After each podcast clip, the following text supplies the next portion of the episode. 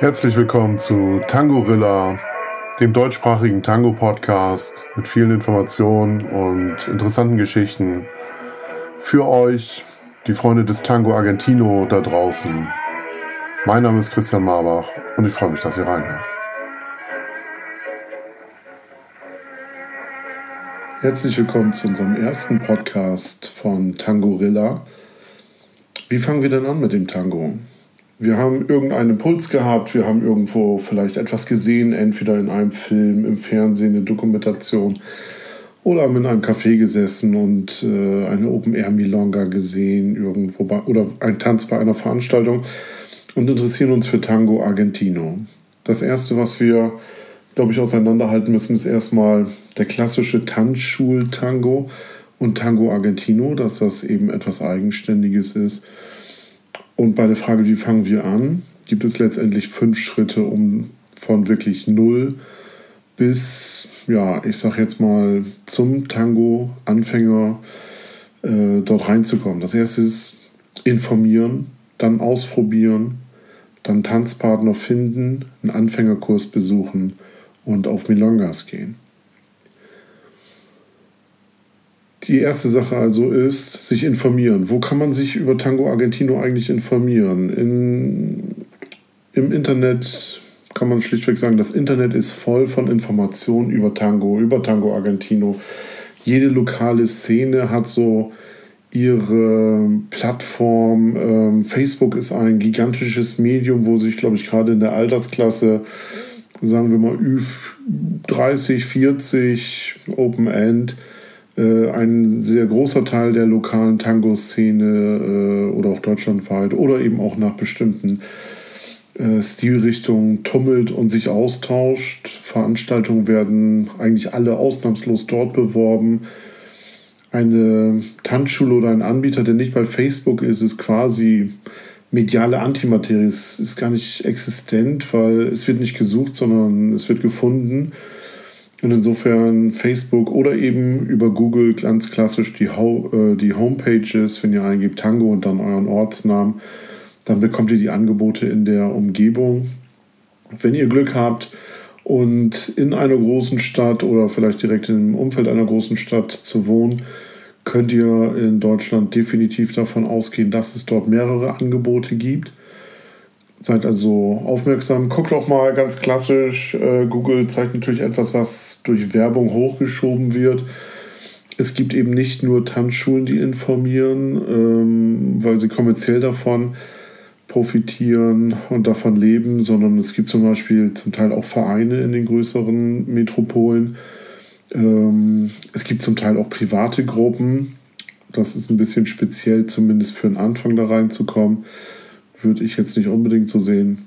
Aber im Internet, ihr findet sicherlich reichlich Sachen. Wo ihr relativ wenig zu findet, und so ist ehrlich gesagt auch die Idee zu diesem Podcast entstanden, ähm, ihr findet keinerlei Podcast von Anfänger für Anfänger im deutschsprachigen Raum. Auch YouTube-Videos oder Dokumentationen, die speziell für Anfänger gemacht sind, sind doch sehr, sehr überschaubar. Es gibt anfangs welche, wenn man sich informiert, die zeigen so ein bisschen die Grundschritte, die ersten Einstiege und dergleichen. Es gibt aber ganz, ganz wenige, die euch mit Informationen, die interessant sind, die man auch sicherlich gerade am Anfang ganz besonders sucht, ähm, so ein bisschen an die Hand nehmen und ja, in die Tango Argentino-Welt einführen. Ähm, auch bei den Dokumentationen oder so, es gibt irgendwie nichts in dem Form, was, was ich so kenne. Es gibt einen sehr, sehr schönen Spielfilm, der in der ARD gelaufen ist, der aber leider in der Mediathek nicht mehr ist. Der heißt Tanze Tango mit mir. Ähm, den kann ich sehr empfehlen. Den Trailer findet ihr bei YouTube, äh, wo es auch so ein bisschen um eine Geschichte geht, wo jemand halt in diese Tango-Welt halt einsteigt und eintaucht. Ihr habt also irgendwie schon den Anfang gefunden, ihr macht euch auf den Weg, ihr sitzt jetzt mit einer ganzen Menge Informationen dort. Was braucht ihr? Ihr braucht letztendlich als zweites das Thema Ausprobieren. Ihr braucht irgendwo die Gelegenheit hinzugehen. Da ist es sehr schön, weil eigentlich alle Tango-Studios und Institutionen und Vereine Schnupperkurse oder zumindest auch Schnupperstunden anbieten, sehr häufig vor einem Milonga-Tanzabend. Ähm, und das ist entweder für umsonst oder für kleines Geld eine Gelegenheit, dort alles kennenzulernen. Den Tango kennenzulernen, die erste Stunde zu machen, aber auch ganz wichtig, die Leute kennenzulernen, die Tanzlehrer kennenzulernen, die Atmosphäre im Studio, ähm, vielleicht auch mal zu gucken, was ist da für ein Publikum, wie passt das, ist es eher jünger, ist es eher älter, ist es meine Altersklasse. Ähm, zum Teil findet ihr dort auch über diese äh, Schnupperstunden vielleicht einen Tanzpartner oder eine Tanzpartnerin. Sehr häufig werden Interessenten erstmal gesammelt auf einer Liste, die Einzelinteresse haben und dann zusammengematcht. Was ich ganz gut finde am Anfang, wenn es nicht ganz aufgeht, zu sagen, okay, kommt trotzdem und von Anfang an auch die Idee des Tauschens von Tanzpartnern, was ja ein sehr wichtiger Teil im Tango Argentino ist und einfach dazugehört, ähm, auch gleich von Anfang an so ein bisschen mit reinzubringen. Das hat auch einen Vorteil, wenn man sich kennt und den eigenen Partner quasi mitbringt, ähm, dann ist man natürlich auch ein bisschen daran gebunden, insbesondere wenn man auch sonst in einer Beziehung ist. Ähm, aber auch wenn man sich vielleicht übers Internet ganz speziell darüber gefunden ähm, oder gesucht, gefunden und auch verabredet hat. Manchmal ist es gerade am Anfang nicht schlecht, auch ganz offen zu gucken, passt das? Passt das für mich? Passt dieses Studio für mich?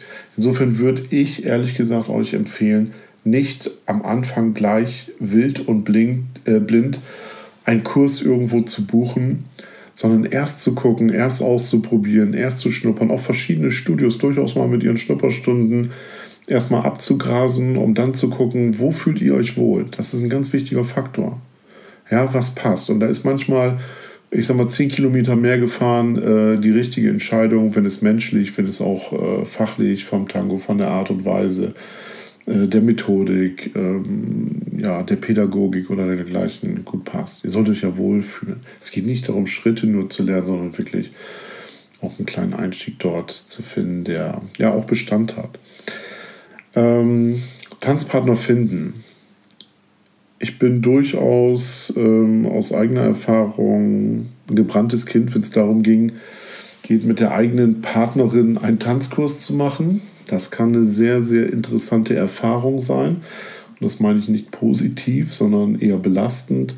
Ähm, es gibt viele Paare, die zusammen Tango Argentino anfangen. Es gibt auch viele, die sich über Tango Argentino kennengelernt und gefunden haben.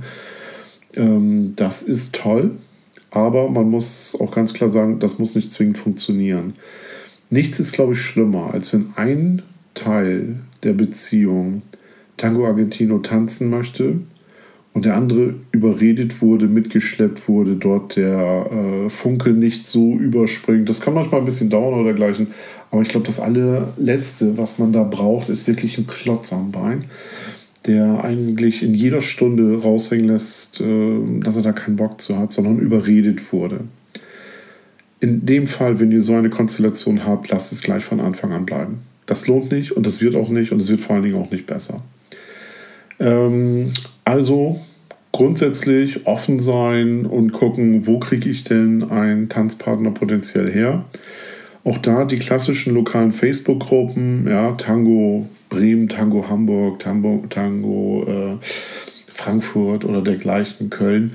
Dort, äh, wenn man dort einfach reingeht, ein bisschen guckt und einfach mal reinschreibt und sagt, wer man ist, und da muss man nicht komplett viel ähm, dort irgendwo preisgeben, sondern es reicht bei mir zum Beispiel, dass ich sage, okay, ich, Christian, männlich, ja, 54 Jahre, äh, Tango-Anfänger, suche interessierte Anfängerin für Schnupperstunde und dann eventuell einen Kurs oder dergleichen.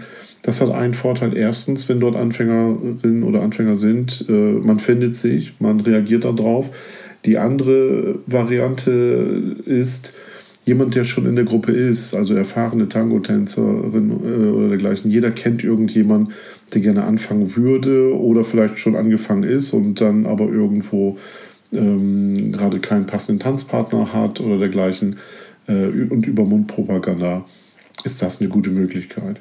Es gibt klassisch auch die Möglichkeit, äh, bei eBay oder Kleinanzeigen oder dergleichen äh, nach Tanzpartnern zu suchen Für Tango Argentino habe ich persönlich die Erfahrung gemacht, dass dort nicht so viel Traffic ist, dass sich das wirklich lohnt. Mag aber sein, dass es punktuell anders ist. Ich selbst habe sehr, sehr gute Erfahrungen gemacht mit dem Portal Dance Now. Ähm, das ist sehr speziell für Tänzer gemacht und hat einen ganz großen Vorteil. Man kann also, man hat dort eine gewisse, ähm, erstmal eine gewisse Menge an Profilen und es ist wirklich auch sehr klar aufs Tänzerische ausgerichtet. Man kann dort sehr klar sagen, was möchte ich tanzen, was möchte ich denn auch machen. Suche ich eine Tanzpartnerin zum Beispiel für einen Tanzkurs? Auf welchem Niveau bin ich? Äh, möchte ich Workshops machen? Möchte ich auch abends tanzen gehen oder dergleichen? Das geht bis hin zu Showtanz oder sportlich, ähm, was weiß ich, ja, möchte an Wettbewerben teilnehmen oder so man kann das schon sehr, sehr genau seine Wünsche eingeben und dann eben gucken, ob es passt. Ähm, was mir dabei nicht so ganz gefällt, ist, dieses Portal funktioniert nach einem Bezahlsystem, aber ich glaube, da irgendwo 2,99 Euro sind es, glaube ich, für einen Kontakt dann, wenn man sich gefunden hat, äh, nur dann muss bezahlt werden, dort auszugeben, ist keine schlechte Investition. Ja, die 3 Euro sollte man übrig haben, ähm, um dort ja, einfach jemanden zu finden, der auch Tango Argentino tanzen möchte. Ich rate davon ab, ehrlich gesagt, auch äh, so ein bisschen irgendwelche Sidekicks zu nehmen im Sinne von, ja, das ist XY und eigentlich möchte sie Salsa tanzen, aber Tango hört sich auch so ähnlich an oder exotisch. Ich tanze dann mal äh, mit ihr Tango Argentino oder umgekehrt auch dort, wenn ich wirklich Tango Argentino tanzen möchte, nach der Schnupperstunde oder dergleichen, sondern eigentlich was anderes möchte, das hat relativ wenig äh, Bestand. So, wenn man dann zum Ausprobieren hingeht, ähm, gibt es zwei Möglichkeiten. Das eine ist, man sagt, oh, super, ähm, das passt. Ich habe einen passenden Tanzpartner und ich habe das passende Studio hier gerade erlebt. Das andere ist, man geht nochmal wieder eine Runde weiter. Man nimmt noch ein anderes Studio. Oder was natürlich auch gut ist, wenn man merkt, das passt irgendwie ja, menschlich, äh, tänzerisch nicht so gut, auch dort alles okay, höflich bleiben, weitersuchen, vielleicht mit jemandem neuen einen anderen Schnupperkurs äh, oder eine andere Schnupperstunde ausprobieren. Da ist, glaube ich, keiner böse drüber. Ja, und dann geht es weiter, dass man eben guckt ähm, nach dem Ausprobieren und dem Tanzpartner, wenn man jemanden gefunden hat. Auch dort, es gibt beim Tango nicht den Zwang, mit einem Tanzpartner äh, quasi Tango zu entdecken. Ich habe am Anfang das Glück gehabt, ich habe ja in der direkten Nähe gehabt, im direkten Umfeld und bin dann aber sehr schnell auch mit anderen äh, Tanzpartnerinnen, weil es auch teilweise zeitlich nicht passte, äh, in Kontakt gewesen und habe dann quasi mit der einen Tanzpartnerin bin ich in dem einen Kurs gewesen, mit der anderen bin ich dann mal zu einem Workshop gegangen oder habe auch mal dann jemanden einfach zu einer anderen Schnupperstunde nochmal mitbegleitet. Wenn man sich so eine kleine Gruppe an Kontakten aufbaut, das passiert später sowieso, wenn man dort erstmal irgendwo in einem Kurs drin ist oder zu Milongas geht, dass der Tango-Tanzpartnerkreis einfach auch größer wird. Ähm, dann ist es so, wenn wir einen Tanzpartner gefunden haben, einen Anfängerkurs zu nehmen. Ich rate euch, nehmt einen Anfängerkurs, der vielleicht gar nicht mal so lang ist. Ähm, guckt erstmal rein, ob es euch passt, weil ihr doch auch innerhalb des Kurses ein Gefühl dafür kriegt, ist das hier für mich die richtige Tanzschule, äh, Tango-Tanzschule. Manchmal gibt es auch andere Anbieter. Und zwar könnte es zum Beispiel sein, es gibt klassische Tango-Tanzstudios. Die machen Tango Argentino und sie machen es auf sehr, sehr hohem Niveau, vom Anfänger bis zum Profi, alle Sachen durch, die leben Tango Argentino. Das sind für mich ehrlich gesagt die ersten Adressen zusammen mit den sehr seltenen, aber auch durchaus äh, sehr, sehr guten Tango-Vereinen. Wenn sich dort irgendein Interessen- oder Kulturverein quasi auf Tango Argentino spezialisiert hat. Wie gesagt, in ganz großen Metropolen gibt es sowas. Auch da, ne? tolle Idee. Ähm, dort kann man es wirklich gut lernen.